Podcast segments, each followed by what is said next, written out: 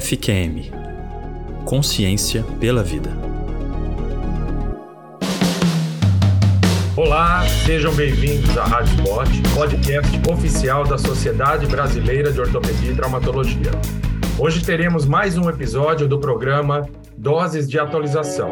E o tema que vamos discutir hoje é suplementação na prevenção e no tratamento da osteoartrite e o que temos de evidência. Eu sou o Dr. Rogério Savoy, Sou membro da Sociedade Brasileira de Ortopedia e Traumatologia. Sou membro da ABOM, editor-chefe da Revista Brasileira de Doenças Osteometabólicas. Irei conversar com o Dr. Francisco Paranhos, membro titular da SBOT, vice-presidente da ABOM e pesquisador do Serviço de Endocrinologia da Universidade Federal do Rio de Janeiro. E também com o Dr. Vandic Queiroz, membro titular da SBOT, membro da Sociedade Brasileira de Cirurgia do Ombro e Cotovelo e membro da ABOL. Bom, doutor Francisco, fala um pouquinho para a gente aí sobre a, a, a osteoartrite, o que, que é a osteoartrite? Prazer enorme estar aqui com vocês nesse programa da SBOT e a gente vai falar sobre um tema que a gente acaba recebendo muito no dia a dia do consultório, né? Então é preciso que a gente se situe que antigamente a gente chamava de artrose, né? A doença do desgaste articular. Só que a gente percebe que a articulação, na verdade, ela tem uma inflamação recorrente e nós temos vários fatores inflamatórios envolvidos e daí uma necessidade de mudança para o termo osteoartrite. Bom, a gente tem alguns fatores predisponentes ao aparecimento da osteoartrite, a idade, o envelhecimento, a cada 10 anos a gente vê um envelhecimento que se torna significativo para a pessoa. É, a gente vai perdendo a massa muscular, eventualmente evoluindo, alguns pacientes até para sarcopenia. A gente tem uma perda da resposta neuromotora e a gente acaba sobrecarregando um pouquinho mais as articulações, principalmente as articulações de carga. A gente vê comumente, vê o esforço que o paciente faz, por exemplo, para exercer um movimento, sustentação de carga, por exemplo, no joelho. É, há muito tempo, é, se eu não me engano, lá para a época. Bom, não vou, não vou apontar exatamente a época, mas o Franceschi ele veio com uma proposta de falar sobre o processo do inflammaging, né? que é o processo inflamatório que vem também com a idade, o envelhecimento, nossa resposta imunológica e articulação é, inflamando, né? Ele usou esse termo, inflammaging, que eu acho que vem retratar um pouco o envelhecimento e o, o corpo mais inflamado, a articulação sofrendo com isso. É, quando a gente fala de articulação, a gente tem que imaginar que a gente tem fatores mecânicos, anatômicos, locais, né? Então, não, não, não adianta a gente falar de terapia, de investigação. Ah, qual é a causa? Bom, está na cara que, eventualmente, alguns pacientes têm desvios de eixo, por exemplo, no joelho, né, que isso se torna muito é, digno de nota para o processo inflamatório, principalmente quando o paciente tem um desvio em varo, né? É, lesões é, que a gente observa, fatores mecânicos, como lesões cartilaginosas, a lesão meniscal. Então, tudo pode contribuir para um processo inflamatório recorrente ali, né? Um fator de, de mecânico, de carga ali sobre estruturas lesionadas que vão acabar por gerar um processo inflamatório. Mas a gente também tem que entender que esse paciente é, que tem a osteoartrite, ele pode estar inserido dentro de um contexto metabólico, que é importante a gente falar, né? Muitas das vezes o paciente é obeso, tem hipertensão, tem uma dislipidemia, tem uma hiperglicemia, essa obesidade. Quando a gente fala é, dentro da síndrome metabólica, onde a gente tem essas coisas todas, essa osteoartrite passa como se fosse um quinto elemento, né? Então, falando da hipertensão, na hipertensão a gente pode ter uma inflamação provocada por uma isquemia subcondral. Já na dislipidemia, existe uma disfunção endotelial tá? uma desregulação que ocorre no próprio adipócito. Na hiperglicemia, a gente tem a produção dos AGEs, né? os produtos da glicação é, avançada. Né? Uma outra situação, a, a obesidade, né? onde a gente tem produção de adipocinas, isso acaba gerando muito do processo inflamatório. Dentro dessa evolução aí da obesidade, o macrófago, o, é, ele participa também nisso, tá?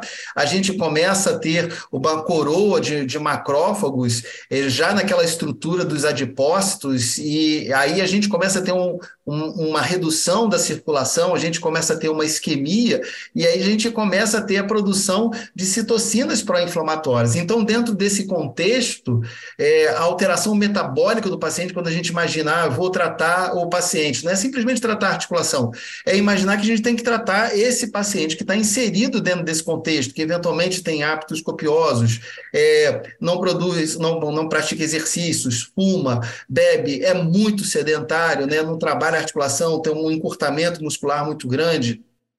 E eu acho que, por último, para a gente poder fechar isso, avó, é a questão do processo inflamatório mesmo, propriamente dito, que foge aquela produção simples né, de, de, de ciclooxigenase. Né? A gente começa a entrar numa outra via quando a gente tem a degeneração articular, a gente começa a é, lesionar ali a nossa matriz cartilaginosa, nós temos a produção de inúmeras substâncias inflamatórias que acometem desde a sinose sinóvia, né, provocando a sinovite, os fatores é, é, inflamatórios, é, entre elas, vamos falar aí das interleucinas, o fator de necrose eh, tumoral, as metaloproteinases, né, as colagenases, isso tudo entra na região da matriz cartilaginosa, vai provocar um processo de é, degradação, digestão dessa matriz cartilaginosa. Então, um processo, uma coisa vai retroalimentando a outra, que no final das contas, nós temos o processo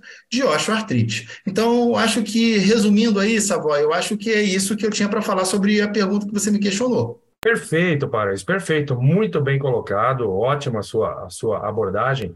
É, então, aquele conceito, né, que a osteoartrite, ela está relacionada somente à idade ou somente à obesidade, isso daí já a gente, então, como foi muito bem dito aqui, não é só isso, né? A gente tem que individualizar o paciente, existem aí as questões metabólicas, cada vez a gente aprendendo mais sobre isso, e sem dúvida nenhuma, esse daí é um, é um campo que vem sendo pesquisado e, e, e, e vai ser aí o, o futuro aí, não só no entendimento da fisiopatologia, mas também aí, como eu vou perguntar agora para o querido amigo Vandic também, uh, uh, uh, o que tem aí de novidade, ou quais são as evidências aí, Vandic, para suplementação, tanto na prevenção quanto no tratamento da osteoartrite. Então, Vandic, fala um pouquinho para a gente, é, além do impacto da osteoartrite, fala um pouco do que tem aí de evidência sobre a suplementação na prevenção e no tratamento da osteoartrite. Perfeito. Primeiramente, Rogério, é, você que está em Judiaí e Paranhos, que está aí em, uh, no Rio. Né? Prazer tomar um café com vocês esse final de tarde. Estou aqui em Fortaleza. É, osteometabolismo é, é a paixão, e mas o ganha-pão é, é cirurgia de ombro. então eu sou cirurgião de ombro e cotovelo e a gente se depara cada vez mais com um paciente idoso no nosso consultório. É, em 2000, te respondo já o que, que tem de novidade. Em 2025, daqui a dois anos, é, segundo a revista The Economist, o Brasil já vai ser a sexta nação no mundo com maior número de idosos. Então, os idosos eles vão fazer parte cada vez mais do nosso consultório. É, acontece que, com o envelhecimento da população, o que não está se acompanhando é do envelhecimento saudável. É, a população está envelhecendo e não está tendo um devido é, uma, um envelhecimento saudável, né? É, com o progredir dos anos, o que é que ocorre? Ocorre um aumento, uma, um aumento da incidência do inflammaging. E com o inflammaging, ah, que é uma, uma meta-inflamação crônica de baixo grau, existe um aumento da, do número de doenças crônicas. Então, a gente vê é, a osteoartrite, a osteoporose, a sarcopenia, doenças cardiovasculares, Alzheimer, diabetes, e, é, diverticulose, diverticulite e, e tantas outras doenças degenerativas, cada vez mais unidas por um, por um único fio condutor, que é exatamente o inflammaging. Então, a gente precisa cada vez mais é, entender é, qual é a interação dessas, de, dessa, dessa teoria do envelhecimento com, com as doenças crônicas, uh, as doenças crônicas que afetam também o aparelho locomotor ao qual a ortopedia se dedica.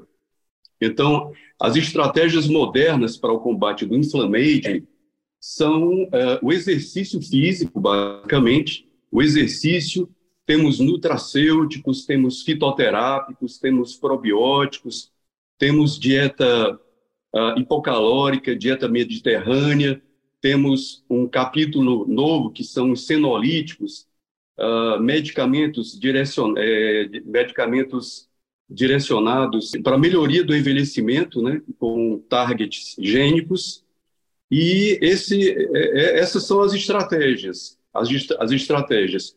Pela Academia Americana de Ortopedia, a primeira linha para o tratamento da osteoartrite é o anti-inflamatório, é a infiltração com corticoide, é a visco-suplementação, é o exercício.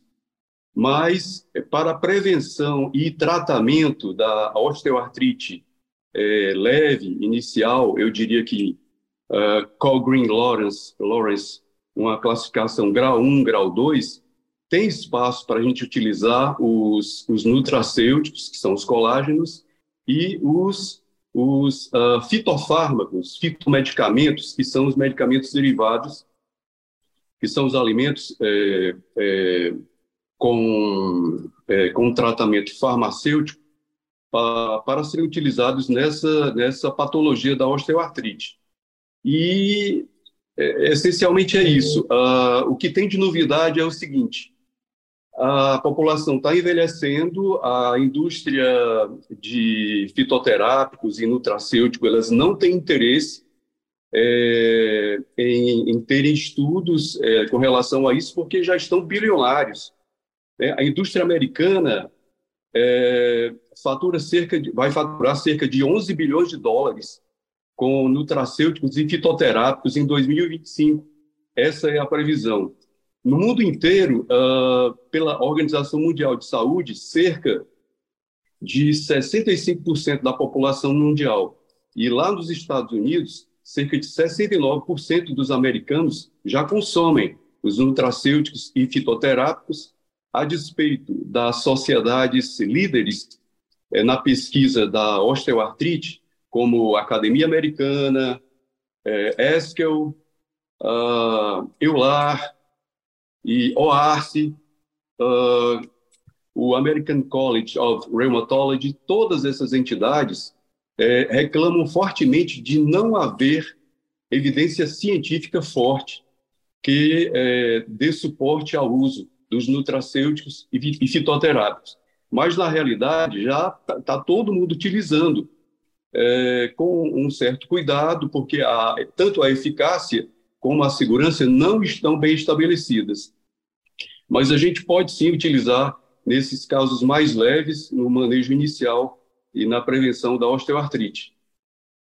Uh, Paranhos, na prática clínica, no dia a dia do consultório, como é que é a sua abordagem frente a esse paciente que ele chega? Então, nós temos o paciente que chega ali numa fase inicial, paciente que chega numa fase uh, mais tardia, já com uma queixa mais de dor, incapacidade funcional. Então, assim, na prática clínica ali no consultório, como é que é a sua abordagem com esse paciente? Oi, Savoy, essa é uma pergunta de ouro, né? É o que a gente faz no, na prática do dia a dia. É, essa resposta é um pouco diferente para cada paciente, né? Eu acho que é importante a gente, primeiro de tudo, situar quem é o paciente que a gente está lidando, que a gente está tratando, em que contexto ele está inserido, né? É, vamos, vamos dizer que a gente vai fazer fisioterapia, que eventualmente vamos usar analgésicos não opiáceos, eventualmente opiáceos, vamos fazer infiltrações, vamos fazer é, a viscosuplementação. É, é um paciente que tem que tratar as doenças de modo geral, se o paciente tem uma síndrome metabólica, mas vamos falar assim, é, desse condrócito inflamado, né? Então a gente tem que imaginar que o condrócito inflamado ele acaba sendo reprogramado. Ele, ele é como se fosse uma criança gripada, né? Então, o que eu vejo é que, é igual a criança gripada que não consegue se alimentar, quando a gente dá determinados nutrientes, como por exemplo glucosamina, condroitina, numa fase que o paciente está inflamado, a gente costuma perceber que a medicação acaba não surtindo tanto efeito, sabe, dando processo de osteoartrite. Então a gente tem que imaginar que quando faz com o próprio colágeno, peptídeo de colágeno hidrolisado, ele acaba não aproveitando tanto esse colágeno, é, esse quando, quando o condrócito está inflamado, né? Então a gente tem que imaginar que tem que usar substâncias que eventualmente vão desinflamar ao longo do tempo. Eu acho que bacana é, quando você associa é, a terapia, e se o paciente, eventualmente, você vai fazer uma infiltração, vamos imaginar um joelho, né? Que está com um derrame articular, está inflamado, eventualmente você vai fazer uma punção, vai fazer uma infiltraçãozinha de corticoide, mas visando em seguida fazer uma suplementação. E aí eu gosto de associar é, o colágeno hidrolisado com o não hidrolisado, né? Imaginando que o peptídeo de colágeno hidrolisado iria como um nutriente para a cartilagem, enquanto o colágeno não hidrolisado iria fazer uma imunomodulação, né? Então, lá pela, pela passagem pelas placas de Pais no intestino. Eu gosto muito da Perse Gratíssima com Glicinimax, que tem uma mesma proposta de, de, de, desinflamar. Eu tenho pouca prática no uso da diacereína, por exemplo, que na dose terapêutica de 100 miligramas acaba muitas das vezes o paciente tendo uma diarreia então, atualmente, assim, cuidando do paciente como um todo, quando a gente vai fazer nutriente para cartilagem, eu tenho usado muito o colágeno hidrolisado associado ao não hidrolisado, né? É, aí se vai fazer uma associação de ácido hialurônico, metilsulfonilmetano, enfim, a gente acaba tendo no mercado, na indústria farmacêutica, inúmeros nutrientes para poder ajudar. E mais atualmente também os curcuminoides, né? A cúrcuma longa, com a proposta também de, de, de desinflamar, né? Uma associação com o colágeno tipo 2 não hidrolisado. Então é, é o que eu acabo usando no dia a dia é, e botando o paciente para fazer fisioterapia, se ele tem que emagrecer, é, é, a proposta, é o nutricionista, é conversar com o endocrinologista, e se ele tem que fazer algum tipo de cirurgia, né, porque fatores mecânicos também influenciam, aí a gente também tem que saber a limitação do que a gente está prescrevendo para ele. Muito bom, muito obrigado, Paris. E vamos lá, e aí, Vandir, que no seu dia a dia aí na prática do, do consultório, frente a esse paciente, como é que é a sua, a sua abordagem? Perfeito. Eu acho que o Paranhos ele foi bastante feliz porque é exatamente isso. O tratamento, a abordagem, o manejo da osteoartrite depende do expertise do médico, ortopedista, mas é, como é que ele vai conduzir? Vai depender é, totalmente do perfil de cada paciente. Então, você tem que, com a sua experiência, com o seu conhecimento, você tem que tailorizar é, o, o tratamento da osteoartrite vendo a interação da osteoartrite com essas outras doenças crônico-degenerativas, né, que ele já citou, e, é, objetivamente, é, é, do, do, que eu vi, do que eu é, andei pesquisando em maio, para aquela apresentação lá no, no, congresso, no nosso congresso é, lá do Rio, o CEBOM, o último CEBOM, é, eu fiquei impressionado é, com a quantidade, a, pro, a, profusão de trabalhos que tem na literatura, é, mas normalmente os trabalhos que tem são os seguintes: são trabalhos que têm o viés de serem patrocinados pela indústria, são trabalhos com um N pequeno, com um follow-up pequeno, e é, é, muito difícil você avaliar a dor é, utilizando esses critérios subjetivos, né? Então, a maioria dos trabalhos peca nesse sentido. É, em novembro do ah, no ano passado foi publicado um artigo bem interessante do colega Davi Sadgurski, que é coordenador da residência lá em Salvador, residência de ortopedia. É, no trabalho dele, ele, ele fez uma, uma ele foi um trabalho randomizado com, utilizando colágeno, o colágeno não hidrolisado, e é, com um N bem interessante, foram 52 pacientes, 53 pacientes com grupo controle de 52, e ao final de 90 dias foi evidenciado uma melhora na dor, melhora da rigidez e da qualidade de vida. Uh, bem interessante esse trabalho que eu até recomendo, foi publicado na Acta Ortopédica Brasileira, o ano passado. Uh, outro trabalho que, é, que eu achei bastante interessante talvez o melhor trabalho que você possa ler foi publicada no, na revista britânica da Oxford, a revista a Rheumatology. É uma revista que tem um fator de impacto fantástico, né? E lá foi feita uma ampla revisão sistemática das principais, dos principais fitoterápicos que a gente vê no nosso dia a dia. E é, foi constatado uh, que há sim uma, uma melhora, uma melhora, uh, uma melhora da dor, uma melhora de critérios, dos critérios subjetivos da, da, do paciente com osteoartrite. As, os medicamentos mais promissores foram a, a cúrcuma, a capsaicina, a boswellia serrata e o extrato insaponificável de soja e abacate. Todos essas, todas essas, esses fitoterápicos, que são, uh, são princípios ativos oriundo, oriundos, como o nome está dizendo, são oriundos oriundo de plantas, né, é, que são uh, é, é, que é dado devido tratamento farmacológico, mas são na realidade alimentos, são são que são é, é, é, purificados e, e, e, isolados, né? E, e a, esses foram os medicamentos mais, mais promissores. O mecanismo de ação, basicamente, de todos eles é a ação anti-inflamatória, analgésica e antioxidante. Uh, eu não sei se vocês viram, mas a Academia Americana, Academia Americana e a, e a própria OARS, eles, eles fazem uma forte recomendação de não utilizar a glicosamina condroitina, principalmente o, o cloridrato, muito, uh, muito popular nos Estados Unidos. O, com relação ainda aos fitoterápicos, Savoy, os, fita, os fitoterápicos, eles existem é, com relação a eles o seguinte: o custo ainda é alto no nosso, no nosso meio, existe a questão dos contaminantes, e normalmente a, eles têm uma baixa bio, biodisponibilidade. Se você, você pode, deve associar o, um fitoterápico que você tenha mais experiência e tudo mais. Isso vai encarecer um pouco a, a, o valor da, do, do, da sua receita para aquele paciente. A gente tem que ver também a condição socioeconômica do paciente, né? Você tem que ser cirúrgico com a, com a escolha do fitoterápico que você na sua experiência, é, vai ser mais útil para aquele paciente. Eu me deparo a todo momento com isso. Será que eu vou escolher só o colágeno, é, o colágeno é, não hidrolisado, não desnaturado, para aliviar a dor do meu paciente? Ou será que eu vou associar a cúrcuma? Ou será que eu vou associar também um ácido hialurônico? O ácido hialurônico ele tem um mecanismo diferente dos fitoterápicos, porque ele reduz a apoptose, ele diminui, a, ele aumenta, aliás, a proliferação de condrócitos. Então é isso. Uh, os medicamentos que eu, que eu falei são os mais promissores, são esses, já estão presentes no nosso meio.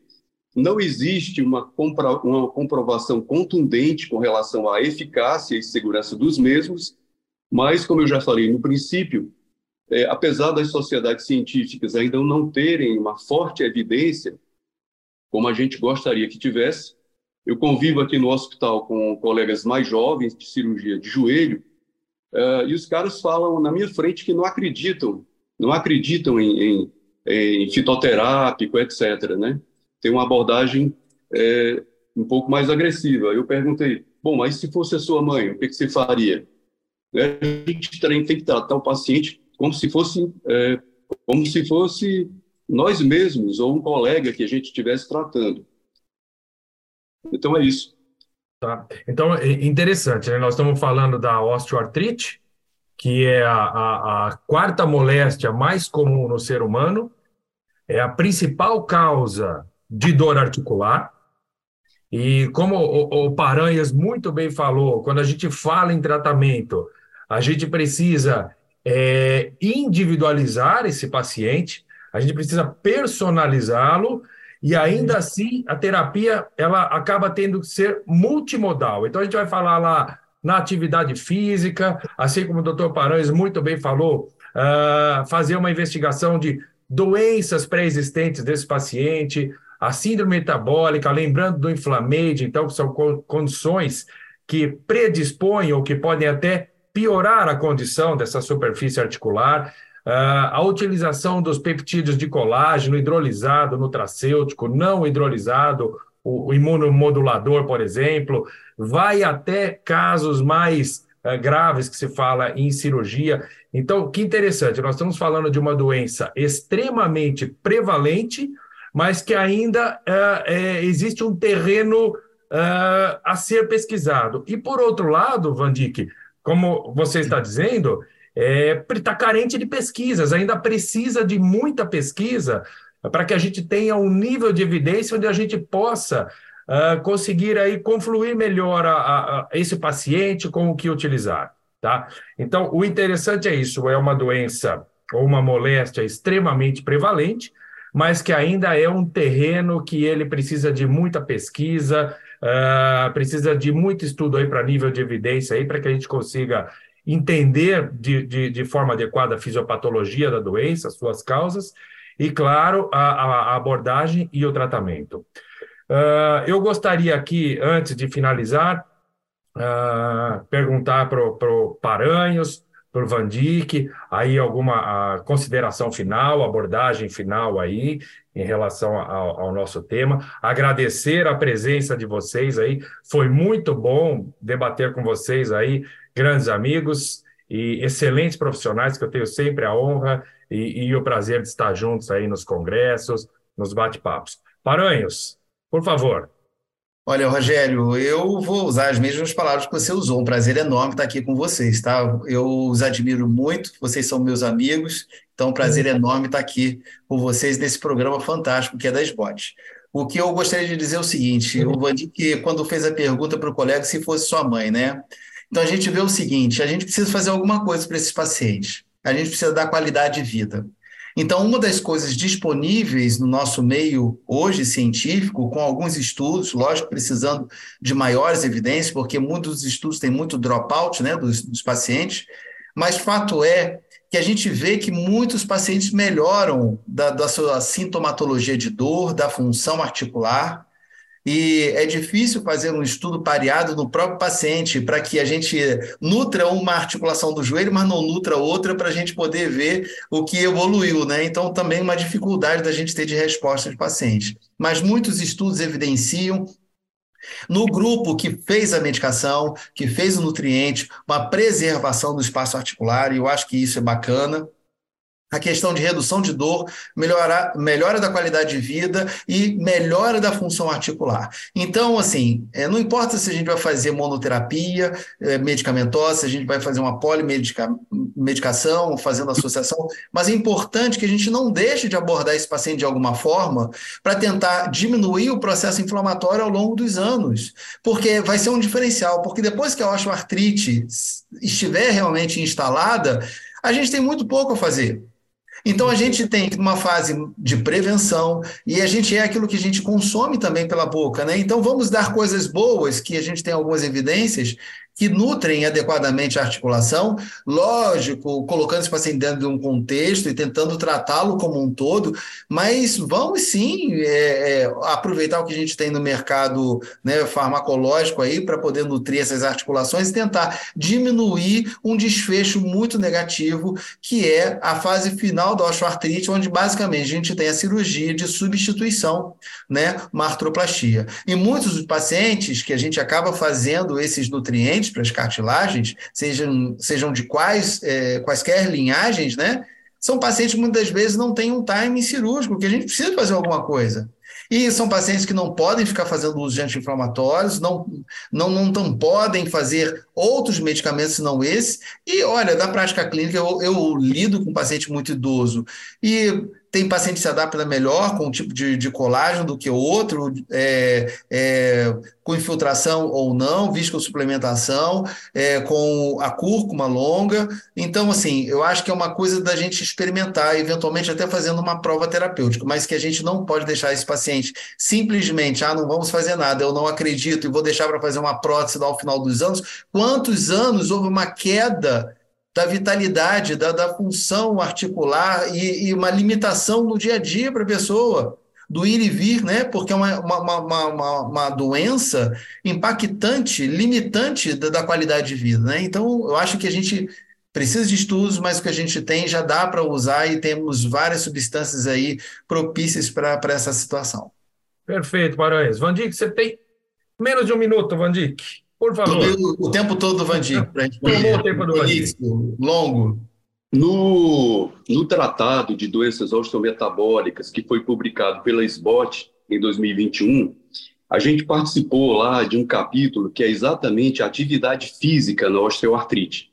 Então, eu me lembro de um trabalho que foi citado por nós lá no capítulo, que fala o seguinte: quantos artigos científicos ainda serão necessários para a comunidade científica internacional entender que o exercício é o melhor tratamento para a osteoartrite? Dois, a, quando a gente trata o nosso paciente com osteoartrite, a gente tem que individualizar o fenótipo. Será aquele paciente atleta de alto rendimento, um atleta onde existe sobrecarga articular, ou então é aquele paciente muito idoso, já com muita senectude, ou ainda se é aquele paciente sedentário, aquele paciente metabólico, paciente obeso. Outra coisa é lembrar do uso do magnésio. O magnésio, segundo o estudo Brazos, a, a, a população brasileira é carente desse mineral. E a gente sabe que o magnésio é um adjuvante, tanto na dor aguda quanto crônica, e pode ser utilizado e é muito barato. Né? Ah, o, ele realmente vai, vai ser útil, pode participar da nossa prescrição junto com outros fitoterápicos. E, por último, só parabenizar o, o Rogério pela, pelo excelente poder de síntese que ele tem. Assim, foi uma, uma conversa, um café altamente gostoso, que a gente quer, uh, gostaria muito assim, de, de prorrogar mais ainda é, por mais muitos minutos. E muito obrigado a vocês. Legal, muito obrigado. E eu é que dou os parabéns, parabéns à SBOT uh, pela, pela iniciativa, pela Rádio SBOT, esse podcast fantástico. É, na verdade, quem deu, deu o show aqui foram vocês, Paranhos, Vandic, aí eu só levantei a bola e vocês fizeram todo o trabalho aí, toda a explanação. Uh, então, uh, encerrando, você acabou de ouvir mais um episódio da Rádio Sbot, podcast oficial da Sociedade Brasileira de Ortopedia e Traumatologia. E todas as edições elas estarão disponíveis no site www.sbot.org.br e também nas principais plataformas de streaming. E nos vemos no próximo episódio. Até lá!